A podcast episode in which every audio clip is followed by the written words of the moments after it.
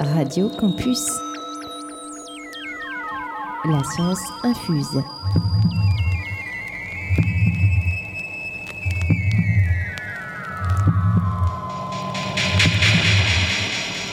La science infuse en partenariat avec Edifice et l'Université d'Orléans. I'm going it? Yeah, let's go. Okay.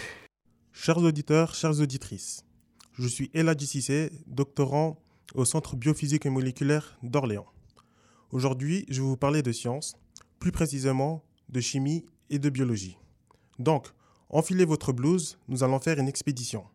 Nous allons voir comment des protéines chimiques permettent de comprendre des dysfonctionnements du vivant. Avant tout, je dois vous parler d'une maladie. Cette maladie est une maladie fortement répandue, car elle peut impacter une personne sur 4000, mais pas forcément très connue.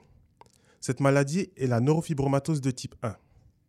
Les individus développant la, neurofibroma- la neurofibromatose de type 1 vont développer différents symptômes. Mais plus généralement, ils vont avoir l'apparition de taches couleur café au lait sur la peau, mais aussi le développement de tumeurs non cancéreuses. Ces tumeurs vont pouvoir apparaître au niveau de l'œil, et plus précisément à l'iris, et cela va engendrer l'apparition de petites taches colorées. Ces petites taches colorées sont appelées nodules de Lich. Mais les tumeurs non cancéreuses vont aussi pouvoir se développer sur la peau. Et cela s'appelle des neurofibromes cutanés. Pour vous donner une image, pensez que vous avez sur la peau des petites billes qui se développent. Maintenant que vous connaissez certains éléments pour diagnostiquer cette maladie, nous allons s'intéresser à son origine. Pour cela, gardez toujours votre blouse et prenons un microscope. Avec ce microscope, nous, nous allons observer une cellule. Au sein d'une cellule, nous avons l'ADN, cette fameuse molécule qui renferme notre code génétique à travers des gènes. En réalité, le gène va permettre la production d'une protéine. Je pense que ces derniers temps, vous avez beaucoup dû entendre parler de protéines avec la crise sanitaire actuelle.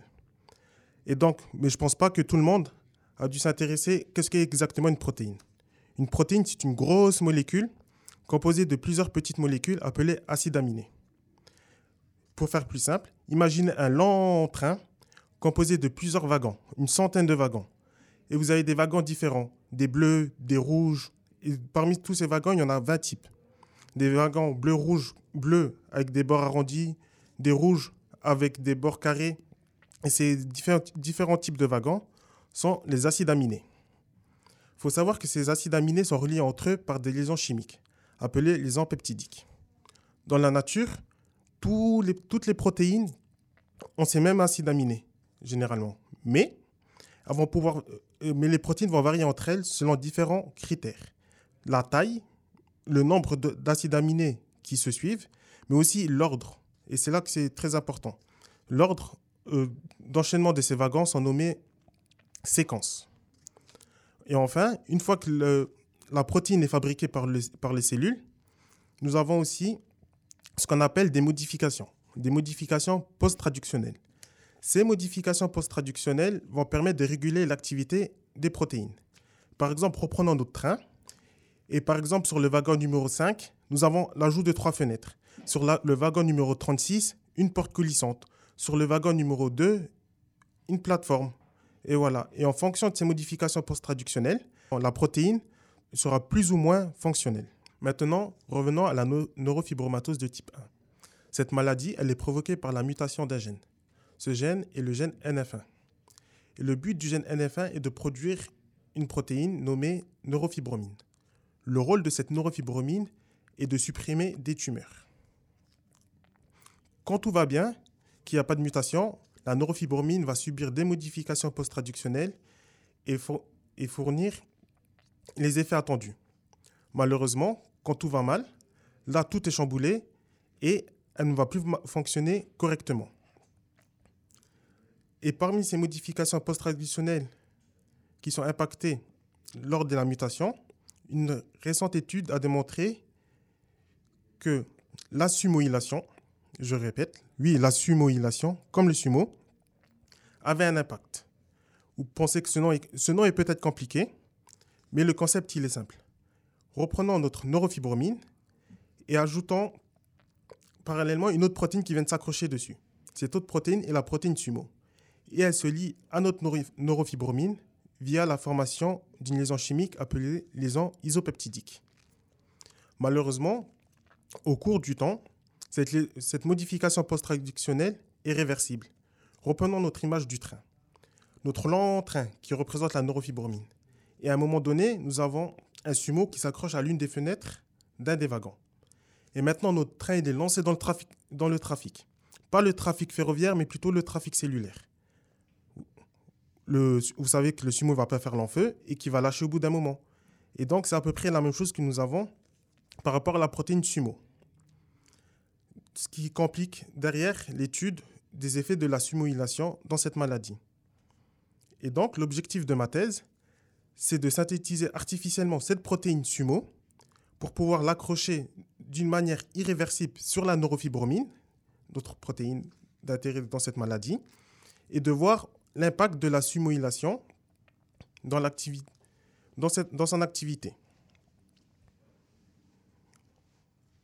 Pour arriver à cela et concevoir cet outil moléculaire, d'une part, comme j'ai dit, je vais synthétiser la protéine sumo obtenue artificiellement euh, par chimie, et d'autre part, synthétiser la protéine qui est la neurofibromine.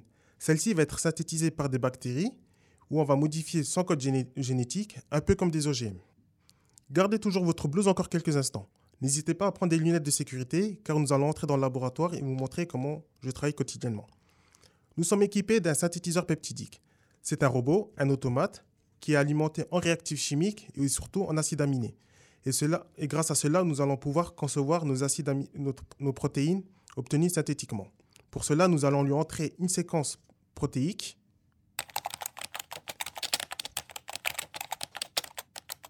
Et enfin, une fois que cela a été fait, nous allons le mettre en route. Et ce que le robot va faire, c'est qu'il va prendre chacun des acides aminés un à un et les ajouter sur un support solide. Ce support solide, ce sont des minuscules billes de résine. Et un à un, les acides aminés seront incorporés. Et à la fin, ce que nous allons faire, c'est que nous allons récupérer les billes de résine et les couper pour obtenir notre protéine d'intérêt. Vous pouvez dire à ce moment-là que le qu'on fait rien, que le travail est fait complètement par un robot. Hélas, non. Car une fois que la synthèse a été faite, elle a été faite, il faut analyser, purifier et voir si on a le bon produit. Et c'est là, c'est là que la plupart du temps, on a des surprises et que Mère Nature peut se montrer capricieuse. Et à ce moment-là, on doit chercher à optimiser certaines réactions, optimiser certaines étapes sur le robot. Et aussi, des fois, on est même amené à, faire des alternatives, c'est-à-dire créer des acides aminés non naturels les incorporer pour faciliter la synthèse. Dans d'autres cas, on est même obligé de développer une stratégie complète pour une protéine, mais qui ne marcherait pas pour une autre protéine. Pour moi, c'est vraiment à ce moment-là que je sens que je fais de la recherche, parce que je suis à la recherche de réponses, mais aussi surtout à la recherche de solutions. Et en faisant cette, thèse, je sens que j'ai grandi, car je me remets toujours en question on en apprend tous les jours, d'un euh, côté sur la science, mais d'autre part aussi sur soi-même. Parce qu'on passe par un tas d'émotions, par des moments on peut être joyeux, on peut croire qu'on on va être prix Nobel, qu'on a découvert quelque chose d'important. Et par d'autres moments, on sent vraiment de la tristesse, on est dégoûté parce que certaines choses ne fonctionnent pas comme on le voulait. Et surtout, c'est à ces moments-là qu'on se rend compte qu'on est aussi plus, beaucoup plus motivé, beaucoup plus déterminé que ce qu'on croyait. Et on a vraiment des révélations sur soi-même. Et surtout, l'une des choses les plus importantes pour moi, c'est que je, sens que je deviens de plus en plus pragmatique. Parce qu'au début, quand je pensais faire ma thèse, je pensais que j'allais révolutionner ce, domaine de recherche. Mais par la suite, je me suis rendu compte que ce n'était pas ça et que ce n'est pas ça qu'on attendait de moi. C'était vraiment que j'ajoute ma pierre à un édifice où d'autres personnes ont déjà ajouté leur pierre, où d'autres personnes vont ajouter derrière leur pierre. Et c'est ça vraiment qui aura un impact sur notre vie de tous les jours.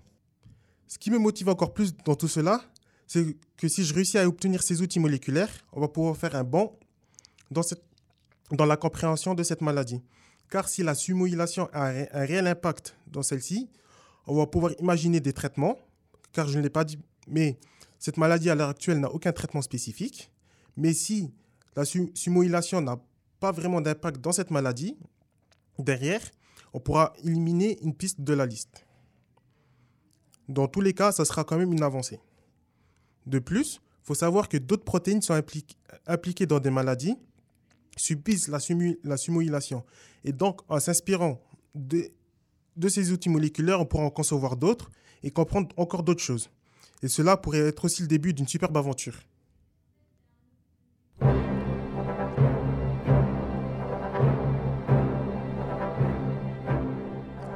Je tiens à remercier le programme Edifice pour cette formation ainsi que mon directeur de thèse, Vincent Ocan, au Centre biophysique moléculaire, et l'ensemble de l'équipe du CBM et l'Université d'Orléans. Merci beaucoup.